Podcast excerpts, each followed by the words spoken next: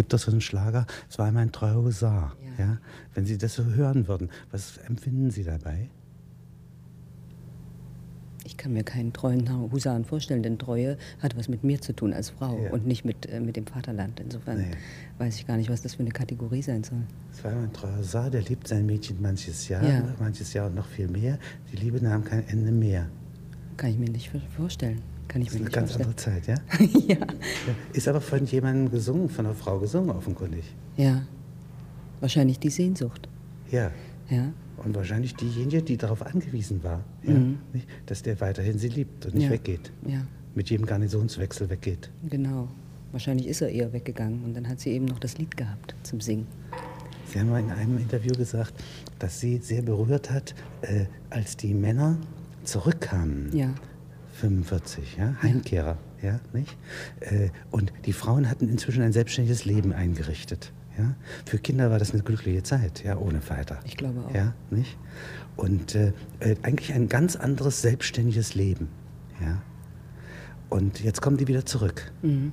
In den ersten Tagen können die ja gar nicht in einem Bett schlafen. Ich glaube nicht nur in den ersten Tagen, ich glaube, dass das bis heute, bis auf unsere Generation, fortwirkt, dass die was so unterschiedliches erlebt haben, die Männer so Furchtbares. Die meisten konnten nie darüber sprechen oder wenn, dann auch so, äh, also ich kenne auch Väter, die haben viel darüber gesprochen, aber wie, wie ein Redeschwall, wie ein, wie ein, wie ein, ein also es ist nichts Klärendes, sondern ein, äh, so und ich glaube, sie konnten sich gegenseitig nicht klar machen, was sie einfach erlebt haben, was sie durchgemacht haben und so und da ist, glaube ich, ein unglaublich tiefer Graben entstanden zwischen den Männern und den Frauen, der also offenkundig anders als 1918, wo man ungeheure Mengen von Erzählungen hat. Ja. Und 70, 71 ja, ja. noch mehr ja. ja. über die Schlacht von Sedan. Mein Großvater konnte sich gar nicht aufhören zu erzählen. aber das ist durch Schuldfragen auch. Ja? Natürlich. Durch äh, einen ganz anderen Kriegsausgang. Ja. Ja? Und eigentlich auch dadurch, dass man eigentlich nach großen Hain anders zurückkehrt, ja, mhm. als meinetwegen nach Arolsen oder Marburg. Mhm. Ja, nicht? Äh, ist sehr gestört. Es gibt eigentlich keine Öffentlichkeit. Darüber. Nee, das glaube ich auch, dass es so ist. Und äh, da gibt es dann eine Angewohnheit von daher, von daher, ich glaube, von da ab sind die Leben wirklich getrennt. Mhm. Ich nicht, ich weiß nicht, ob von da ab. Ich, ich glaube, die, dass die sind nicht wieder vereinigt worden. Naja. Ja, diese Leben. Ich meine jetzt die Männer und die Frauen. Ja. Ja. Die durch den Krieg getrennten Männer und Frauen, ja. die sind nicht wieder vereinigt nee, worden. Das glaube ich auch. Und das, ja. das äh, spürt man teilweise halt bis heute noch. Ja. Das hat ja Auswirkungen gehabt auf die Erziehung der Generation, die dann kam und wiederum auf die nächste und so. Und ich. Wie machen Sie das ähm, technisch und professionell, wenn Sie als jemand, der doch eine Lebenserfahrung nicht vor 1954 mhm. äh, erwirtschaftet haben kann, mhm. wie machen Sie das, wenn Sie sich in so eine frühere Rolle versetzen? Also ich, diese Rolle, ich habe mal eine Rolle gespielt, die ist leider schief gegangen, weil der Film nicht gut geworden ist. Aber ich habe sie gespielt für meine Mutter. Weil äh, das, das mache das, da hatte ich das ganz starke Gefühl, ich möchte das furchtbar gern spielen für meine Mutter, die dann äh, nach dem Krieg sehr jung war. Mein Vater war auch sehr jung. Die haben sich ganz kurz nach dem Krieg kennengelernt, sind aufeinander gestürzt und sind bis heute zusammen. Aber was das heißt und was das bedeutet, das habe ich einfach beobachten können. Und ich wollte was war er? Vom Beruf? Naja, er war äh, im Krieg halt Soldat. Und die Mutter? Die Mutter war äh, Flakhelferin oder so. Also die haben ja nie im Krieg nie wirklich was gelernt. Die haben ja dann, die waren, die waren äh, so bei Bauern, haben da gearbeitet, haben ihr Arbeitsjahr gemacht, ne? also meine Mutter, und sind dann irgendwie verschickt worden, äh, als der Krieg dann langsam zu Ende ging, zu irgendwelchen Schützengräben aufheben oder so. Und nach dem Krieg ist sie in ihre kleine Heimatstadt zurück. Das war nicht Großenhain, das war eine kleine Stadt bei Wittenberg.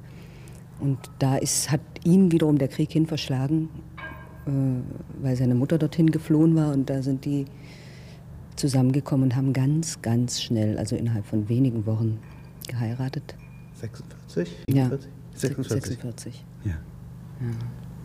Das ist eine Schwarzmarktzeit, die man sich jetzt gar nicht vorstellen kann, wo ganz anders getauscht wird. Ja. ja nicht? Auch nicht schlecht. Teppiche gegen was Kartoffeln. ja, nicht? Mensch gegen Mensch. Oh, ja. Ja? Beziehung gegen Beziehung.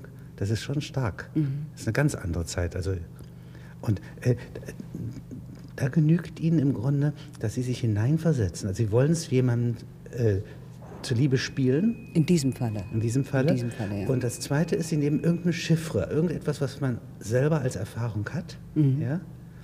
Und das dehnen Sie aus auf das Übrige. Also das ist immer ganz unterschiedlich.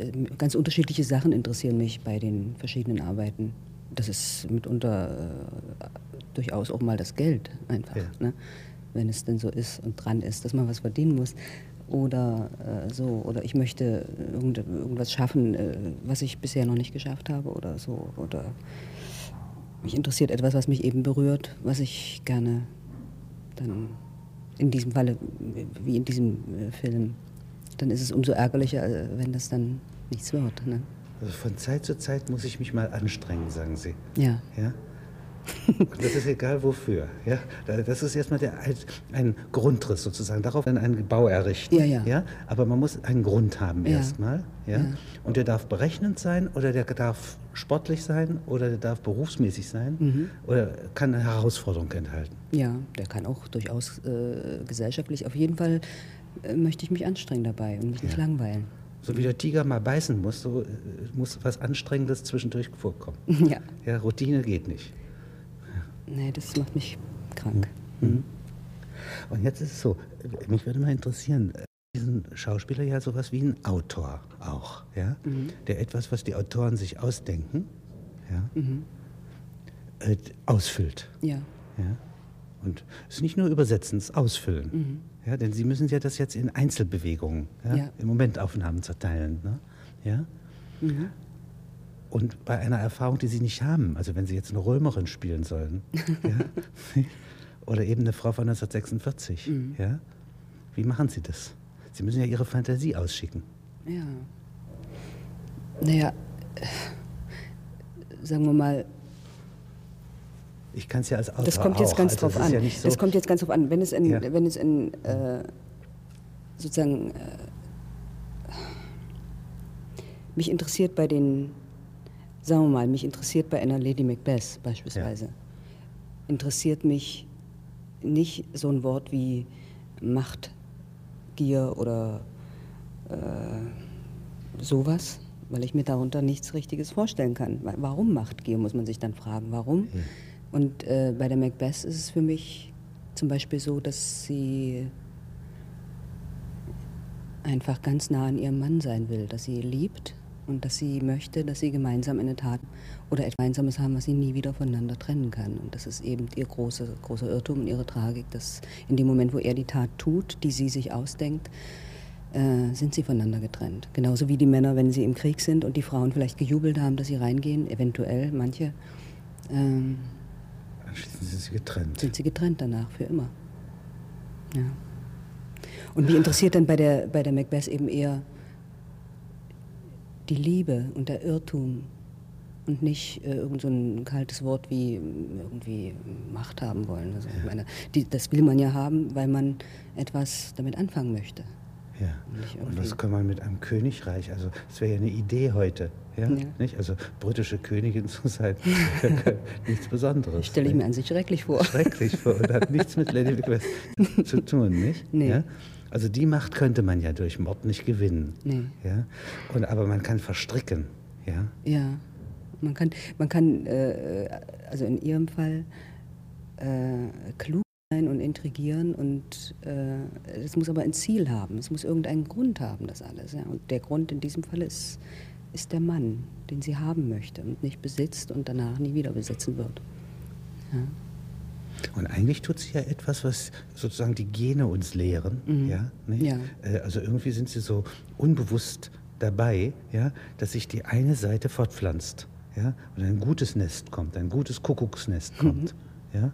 Nicht? ja?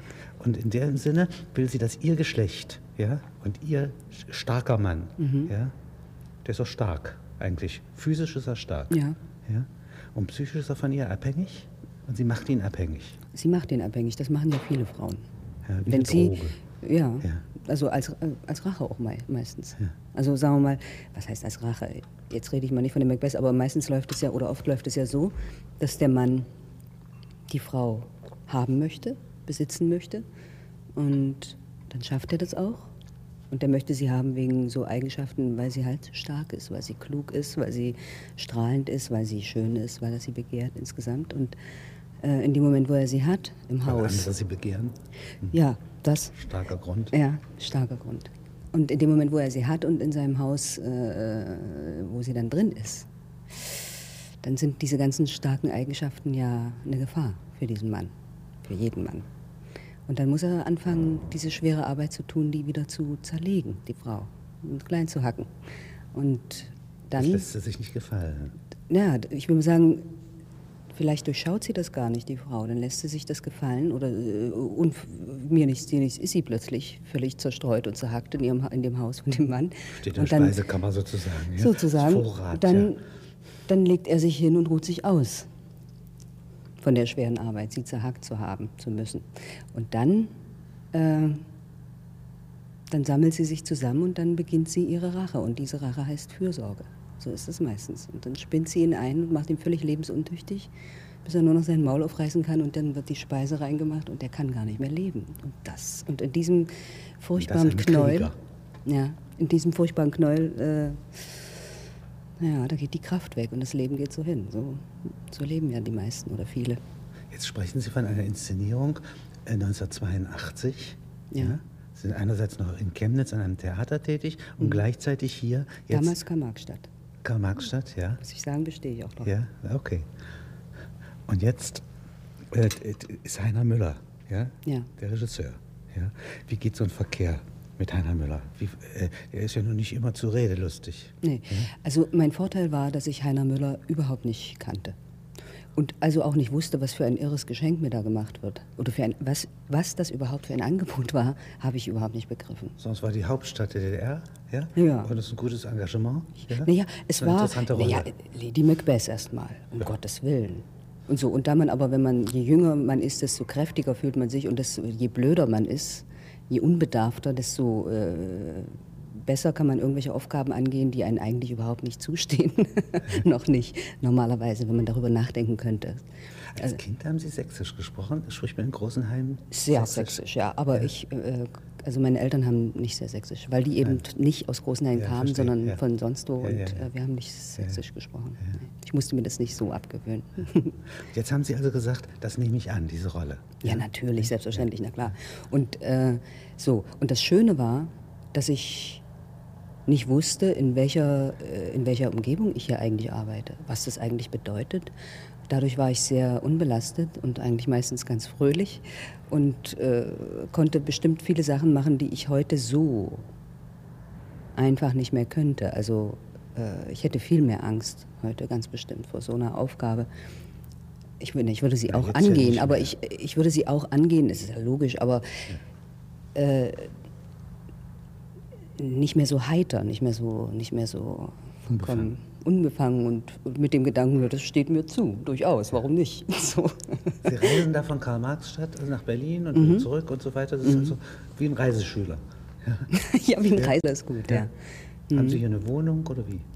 Ich hatte dort, hatte dann, nee, ich hatte hier gar nichts. Nee. Nee, ich hatte, ich war mit meinem Kind in Karl-Marx-Stadt und Ja. halt immer her. Äh, das Kind wird so lange bewacht vom ba äh, äh, Babysitter oder Von? Freunden, ja. Freunden. Mhm. Wir hatten ja früher nicht so Babysitter. Ja. Wir hatten ja nicht so viele arbeitslose Frauen. Und also auch keine Babysitter, das haben eben Freunde gemacht dann. Also diese Arbeit ist die Arbeit in meinem Leben, die ich ganz sicherlich äh, äh, nicht begriffen hatte zu dem Zeitpunkt, als dann Premiere war. Wirklich nicht. Aber die viele Jahre fortgewirkt hat. Die, Sie müssen doch sehr viel machen. Er schaufelt Ihnen doch eigentlich nur einen Freiraum Ja, ja. heraus und wartet, was Sie jetzt tun. Das stimmt, aber weil ich so, so jung und unbedarft war, wurde die dann auch irgendwie so oder hatte dann, äh, also äh, wo, begann als faktisch als kleines Mädchen und wurde dann zur Frau dadurch, dass sie, äh, dass sie diesen großen Schmerz hatte, weil der Mann einfach nichts mehr von ihr wissen wollte. Das war ihr großer Schmerz in, in dieser Inszenierung und, in, und das ist auch meine, meine Meinung gewesen, dass das. Ist das jetzt äh, das, was Sie sich ausdenken oder ist das das, was Heiner Nein, das, das, das ist irgendwie entstanden, ohne dass man es wirklich ausgesprochen hat. Das war sehr angenehm an dieser Arbeit. Ja. Wer war Ihr Macbeth? Äh, Das waren drei. Das war Dieter Montag, Michael Gwiestig und äh, Hermann Bayer. Und wieso drei? Also äh, das war eine Teilung in äh, Kraft Geist und Intrige. Und, Spielen die gleichzeitig mit Ihnen? Alle gleichzeitig, alle drei. Also jeder hatte immer einen anderen, eine andere Rolle zu spielen. Es also wird dann allgemeingültiger, ja? Also egal, welche Eigenschaften ein Mann hat, ja? Das mhm. grundlegende Eheproblem, ja? Das zum Aufstand und zur Verstrickung durch die Frau führt, ja? Nicht? Das wird das Gleiche sein. Es ist so, den Kraftmenschen, was Dieter Montag gespielt hat, den wollte sie. Den wollte sie. Und den hätte sie auch beherrschen können. Aber dann sind sozusagen aus dem Kraftmenschen äh, die anderen zwei auch rausgesprungen, der Politiker und der Intrigant. Der, äh, der, der, und die haben angefangen, dann sie äh, zu beherrschen. Und dann hatte sie das nicht mehr in der Hand. Und deshalb, also äh, unter anderem deshalb nehme ich an, wurde das äh, drei Männern gegeben, diese Rolle. Ja, und jeweils, äh, was sie äh, gerade für eine Funktion oder um das einfach deutlicher zu machen, äh, ausfüllen müssen, kam der eine oder der andere oder der dritte. Ja. Also der Schlechter war äh, Dieter Montag. Und je mehr jetzt, es ist eigentlich ein politisches Drama auf diese Weise, nicht? Mhm. Ja. Und je mehr äh, jetzt Sie sich konzentrieren auf ein menschliches Problem, mhm. ja, dass Sie sagen, ich spiele jetzt diese Frau und deren Motivationen, ja, ja. je mehr Sie also eigentlich intime Erfahrung einbringen, mhm. je gefährlicher wird diese Politik.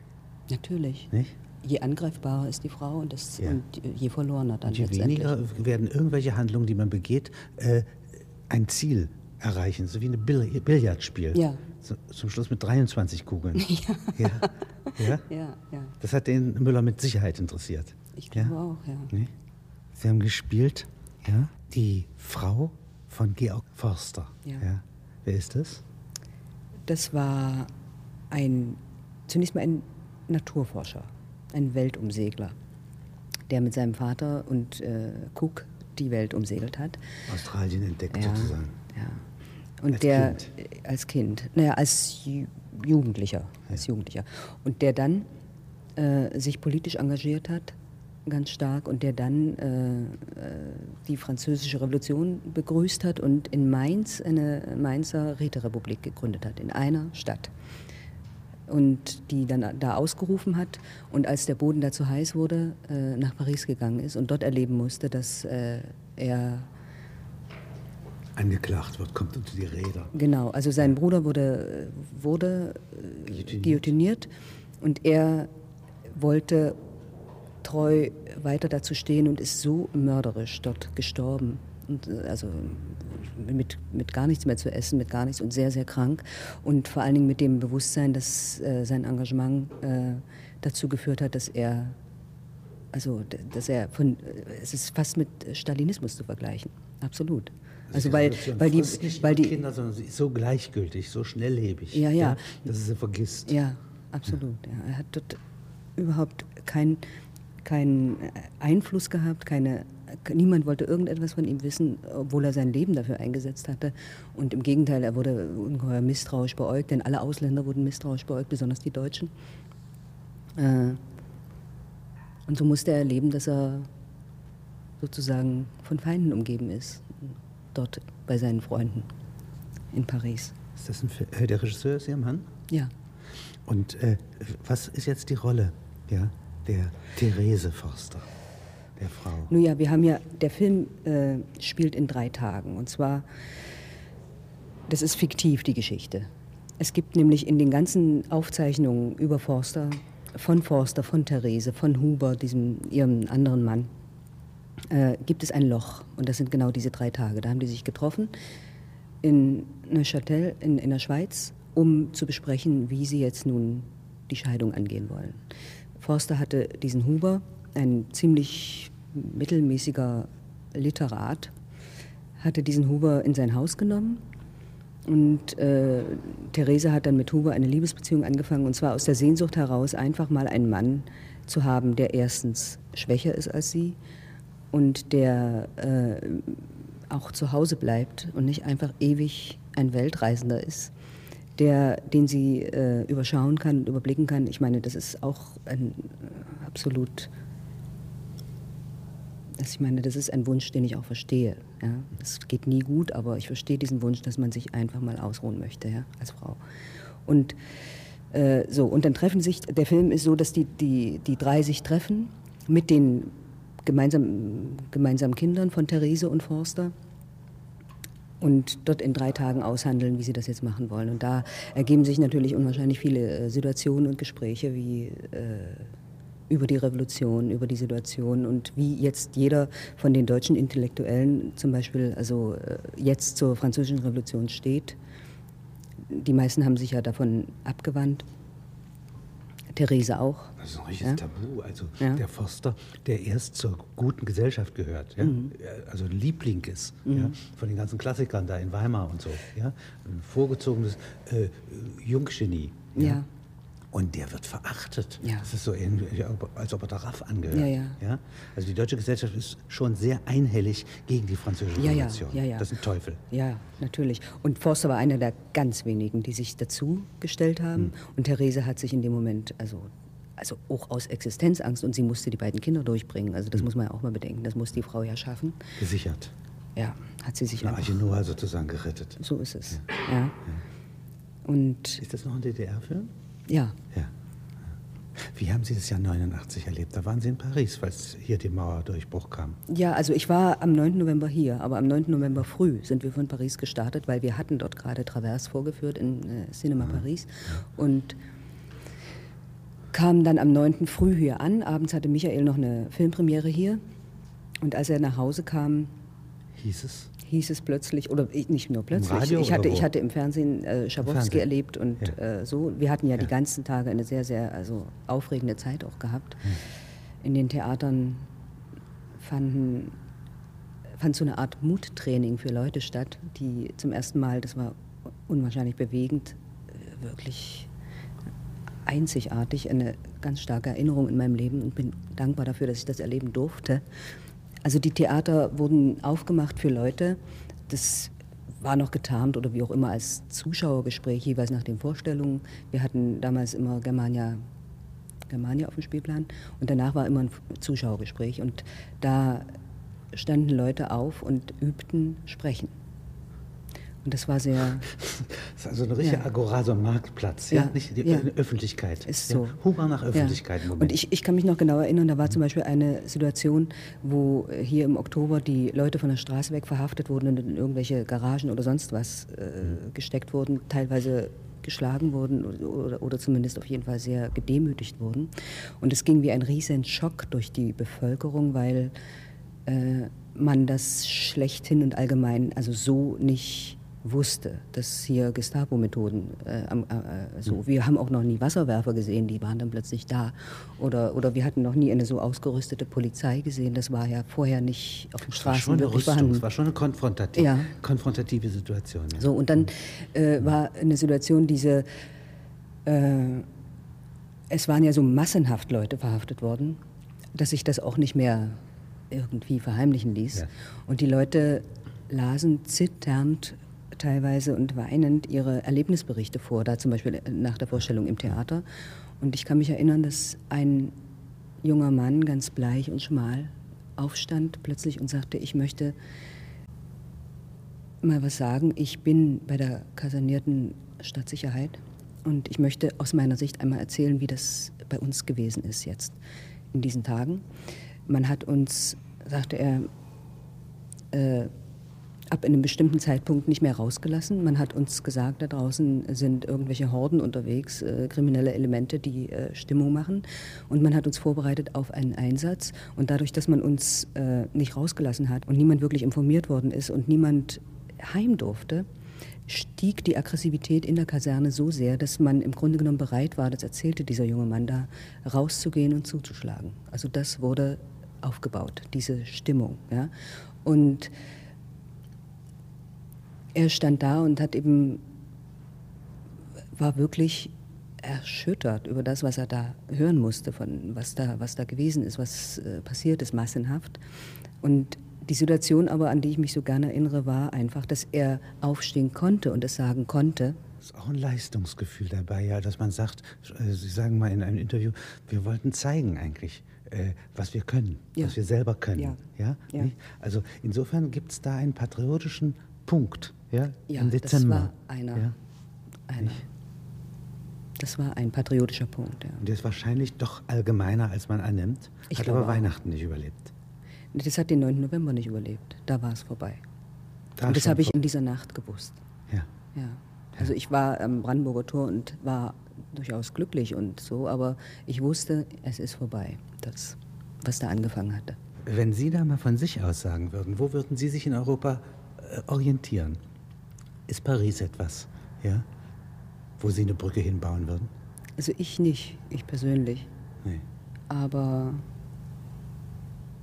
Können weil auch es nicht mir so, Französisch. ich kann auch nicht Französisch, aber es, ich war ja ein paar Mal da und besonders Paris als Stadt, als das, wie es mir persönlich entgegenkommt, äh, kommt mir so extrem kalt, so extrem äh, Mit sich beschäftigt. mit sich beschäftigt, so extrem egoistisch und so äh, knallhart vor, wie ich mir immer Amerika vorgestellt habe.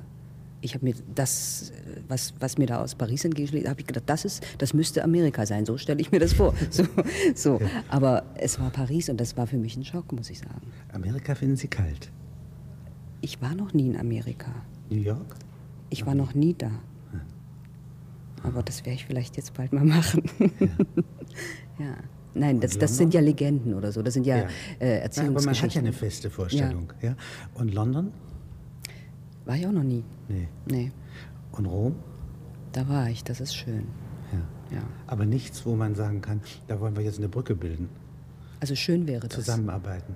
Schön wäre das, aber wir Nichts haben, wir haben gar nicht das Wetter dazu, als Nee, dass man sich wirklich verstehen ich meine, könnte. Da will auch keiner was. ja, nicht? Ja.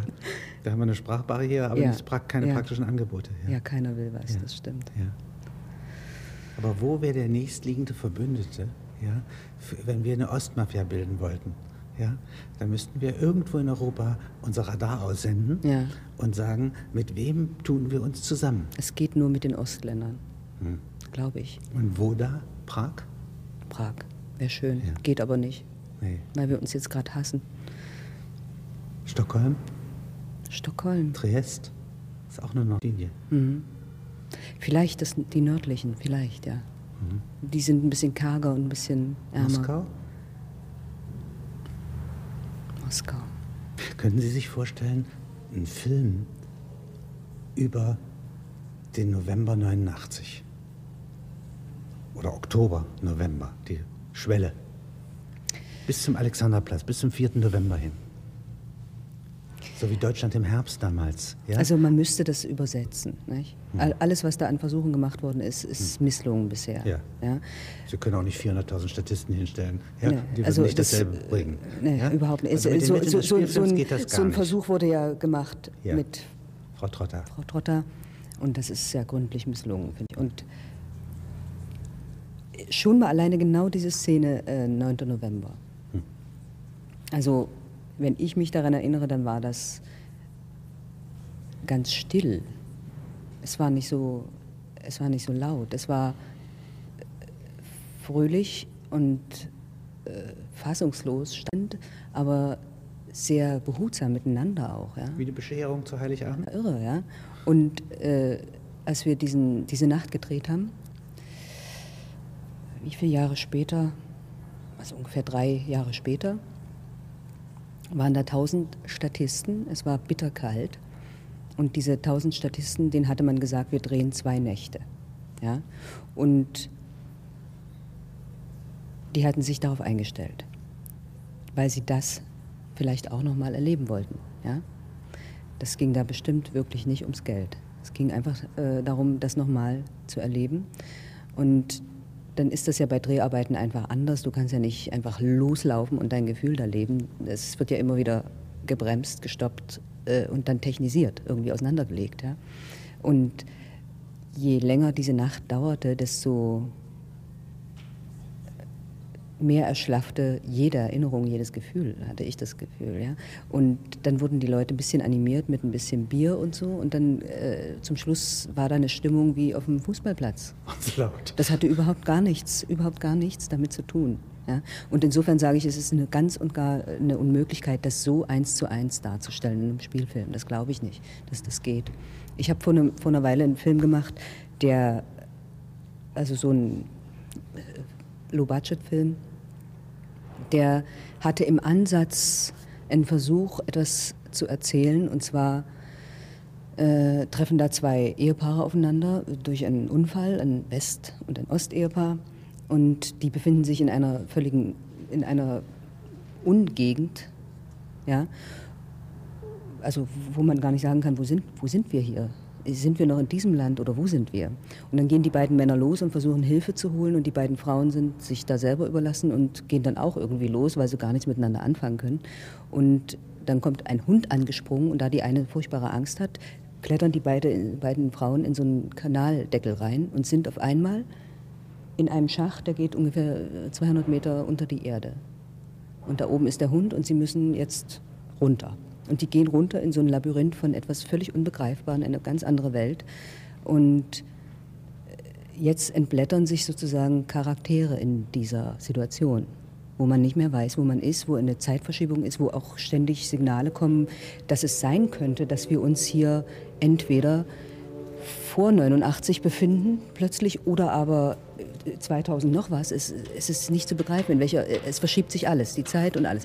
Und die müssen sehen, wie sie miteinander sich, also, äh, also wie sie miteinander da wieder rauskommen aus dieser Situation und die Männer oben auf der Erde genauso. Ja. Und dann äh, stellt sich heraus. Ist das so wie der dritte Mann, so etwa im Bild? Ja, also es ist auch so ein. Es ist einfach eine Situation, wo man wo man weg ist von der täglichen Realität und sich in einer, in einer anderen Welt befindet, die aber etwas mit, mit, meiner Welt zu, mit meiner Welt zu tun, mit meinen Ängsten was zu tun hat, mit meinem Wissen über. Traumatisch. Ja. Das war so ein Stein, also, wo man ja, ja. durch Letztendlich. von West nach Ost. Letztendlich so. Mhm.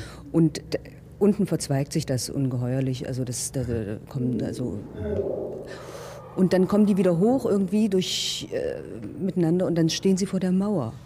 Und da ist plötzlich ein Soldat, der sagt, halt, hier ist die Mauer.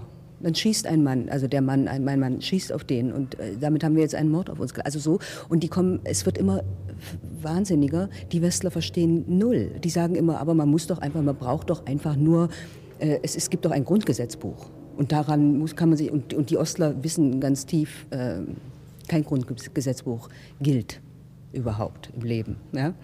Also die vertrauen darauf gar nicht. Und so und kommen dadurch mit der Situation irgendwie fast viel besser klar. Ja? Das wäre eher eine Übersetzung. Ja, ja das ist eher eine Übersetzung. Und ja. der, der Schluss ist dann, dass, und das ist sag mal, die, der Oberzynismus, und der äh, stimmt für mich ganz und gar.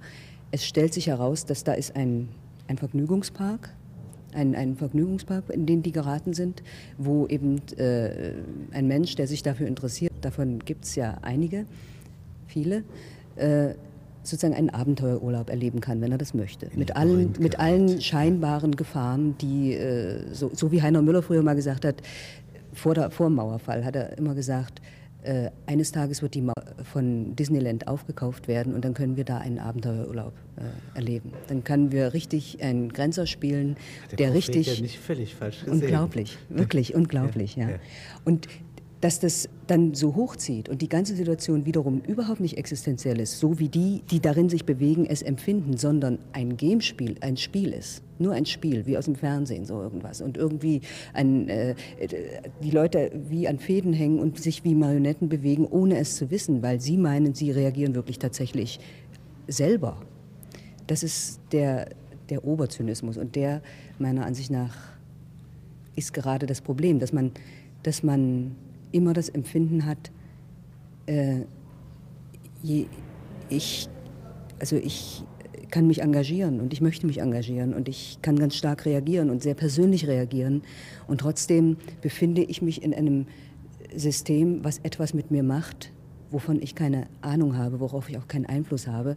Also ist mein ganzes Engagement ähm, äh, wird von oben ganz zynisch betrachtet ne? und ich befinde mich wiederum auch nur in einem Spiel, der diesen ganzen Kasten oder diese, diese, dieses, diesen Verlauf der Dinge nicht wirklich beeinflusst, wo, äh, wo ich mich das hier das in... Das Gefühl, das Sie jetzt beschreiben, das wäre so etwa Kafka. Ja. ja. Und jetzt unsere Kinder, ja, ich habe auch zwei, mhm. ja, ähm, die sind ja damit nicht zufriedenzustellen. Ja? Sie werden das als wirklich empfinden, mhm. wenn Sie es so erzählen. Ja. ja. Sie kennen das auch. Albträume kennen Sie. Ja. Aber Sie wollen keine Albträume. Sie wollen getröstet werden. Sie wollen, dass das Licht hell angemacht ja. wird. Ja, im Fall eines. Ja? ja. Und insofern gibt es ein Grundbedürfnis doch nach Enzyklopädie, Aufklärung, ja, Sortierung der Erfahrung, mhm. ja, alles Gute in die Speisekammer, ja, die Schlechten ins Töpfchen und mhm. so weiter. Es gibt doch Grundempfinden mhm. da, ja. Und wir haben, machen doch eine Bilanz über ein ganzes Jahrhundert. Mhm. Und das fängt ja nicht mit der DDR an, ja, auch nicht mit der Bundesrepublik, nicht mit dem mhm. Grundgesetz, sondern mit Gaskrieg in Verdun, ja. Mhm. Und daraus kommt dann Gas in Auschwitz, ja. Nicht? Also furchtbar viel schlimmer treiben können wir es ja gar nicht in Beispielen, nicht? Als in diesem Jahrhundert. Das ist ja richtig eine Schreckenskammer. Ja. ja? Und gleichzeitig jetzt äh, ist es auch ein ungeheures Material, ja? Äh, dass wenn man es auseinanderzieht und in Erfahrung verarbeitet und ihn zur Diskussion stellen kann, mhm. so wie Sie es da sagten, dass mhm. die Leute im Publikum anfangen, öffentlich, aus dem Theater mhm. Öffentlichkeit zu machen. Ja? Ist das etwa, müssen ja alle Heilmittel in dieser Apotheke auch sein? Ja? Was würden Sie sozusagen alles sich wünschen? Ja? Würden Sie glauben, dass wenn wir Schillers Stücke aufführen. Ja, dass das was nutzt. Das glaube ich nicht. Das glaube ich nicht, weil äh, ich glaube. Wenn wir Wagner machen, was Sie gerade hören, Tannhäuser, ja. ohne die Musik aufführen würden, wäre das lehrreich? Als Schauspiel? Ich weiß nicht, ob es im Moment. Es ist wichtig, die, den Überblick sozusagen zu zeigen. Ja. Aber ich glaube, dass die Menschen, also ich habe neulich mit einer Russin gesprochen und ja. wir haben und die sagte, der russische Mensch ist vollkommen zerstört. Er ist nicht mehr derjenige aus Tolstois Buch. Er ist nicht mehr, er ist nicht mehr, er ist gar nicht mehr das alles. Er ist vollkommen morbide und zerstört durch diese, also jahrhundertelange Tradition von absoluter also das war ja bei den, bei, also während das der Sowjetunion nicht anders als beim Zaren und so weiter. Ja. ja. Und jetzt noch der, eine Zerstörung weiterer Öffentlichkeiten. Ja. Es gibt ja eigentlich nur Öffentlichkeit für ganz wenige nur. Ja. Ja. ja. Und ich glaube, dass, dass, der, dass wir nicht umhin kommen, als äh, dem Menschen zu spielen oder wenn man jetzt vom Theater spricht. Und den Menschen, wie er funktioniert, in seinen Untiefen und in seinen Sehnsüchten nach äh, und seiner Wollust nach Bösartigkeit, ja, dass man das aufzeigt, dass man das, äh, dass, dass man das zeigt und zwar gnadenlos, genauso wie es ist. Und dass man, also meiner Ansicht nach muss man im Moment eher solche Geschichten spielen. Der Bösartige, ja, ja. der etwas Gutes schafft ja, der Geizhals, der großzügig wird. ja, also so, meinen Sie es so? Ja. Das heißt also, äh, dass wenn doch die Planwirtschaft des äh, Guten nicht funktioniert hat, mhm. dann kann doch die Planwirtschaft des Bösen auch nicht funktionieren. Und das da wäre schön. ein Stück Hoffnung. Das ja? weiß ich eben nicht. Also so weit in der Erkenntnis äh, ist man nicht. Im Moment bin ich halt. In, Im Moment bin ich eher der Meinung, die Bösartigkeit ist fast grenzenlos und uferlos. Es gibt ein paar wenige Rufer in der Wüste, aber äh, der Mensch als solcher ist. Wenn Sie von Ihrer intimen Erfahrung ausgehen, ja. könnten Sie ehrlich sagen, dass die Bösartigkeit ja, in Ihnen eine Mehrheit hat? mm. Und dann könnten Sie doch auch angeben, in welchen Koalitionen sie diese Mehrheit nicht hätte. Das stimmt, aber ich möchte gerne mal wissen, ich war noch nicht in der extremen Lebenssituation, wo ich äh, mich entscheiden musste zwischen meiner Bösartigkeit und meiner Gutartigkeit. Ich konnte immer noch, Gott sei Dank, meine Gutartigkeit mehr leben als meine Bösartigkeit. Aber ich kenne doch meine Fantasien. Ich weiß doch, äh, was man täglich denkt. Ich weiß doch, was man äh, und wie. Ich weiß nicht, wie, wie, wie dünn die Decke ist, um dass man das dann nachher vielleicht auch irgendwann mal macht. Ich meine, ich kenne meine Fantasien oder mein Unterbewusstsein, was äh, ich noch vor Jahren niemals gedacht hätte. Also wenn ich zum Beispiel jemanden äh, als meinen Feind angesehen habe, dann habe ich in Gedanken immer wieder durchgespielt, wie ich diesen Feind demütige. Mit Worten und mit Auseinandersetzungen mit, mit Kopfgeschichten. Ja? Inzwischen, und ich konnte mir nie vorstellen, wie das ist, wenn einer äh, äh, ganz andere Gewaltfantasien hat. Und die dann vielleicht auch, aber inzwischen ist es auch bei mir so, wodurch das auch immer gekommen sein mag, dass ich mir einfach denke, äh, Eine Pistole. Eine Pistole. Ich besorge mir heute eine Pistole, dann schieße ich den um und, und dann sie. Oder nee, erst sie und dann, oder, und dann mich. Sie, also aber, ich tue nichts davon. das ist ja richtig. Kraft aber wo ist. Dem Chirurgen, ja, ja nicht, äh, wenn der da sozusagen schlitzt, ja, dann braucht er eine ungeheure aggressive ja. Haltung.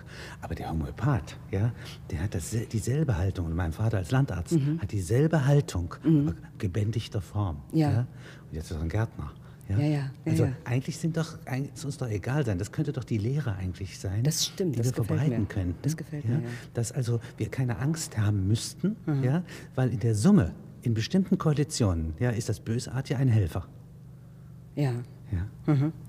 Denn dass das richtig vollständig sein soll, dazu macht das Böse gar nicht genug Spaß. Ja. Ja, ich möchte einmal erleben, dass ich auf dem Theater begreife, hm. dass ein Mensch so böse wie er nun mal ist, lebt und dann nicht über den Kopf und nicht über, über äh, irgendwas Moralisches, sondern ich weiß nicht wodurch. Das Element weiß ich nicht. Zum Guten kommt. Ich weiß aber das Element wenn nicht. Wenn es Zufall wäre, ja? wenn es eine genügende Menge von, von Realmischung, von Chaos ist, mhm. ja? nicht?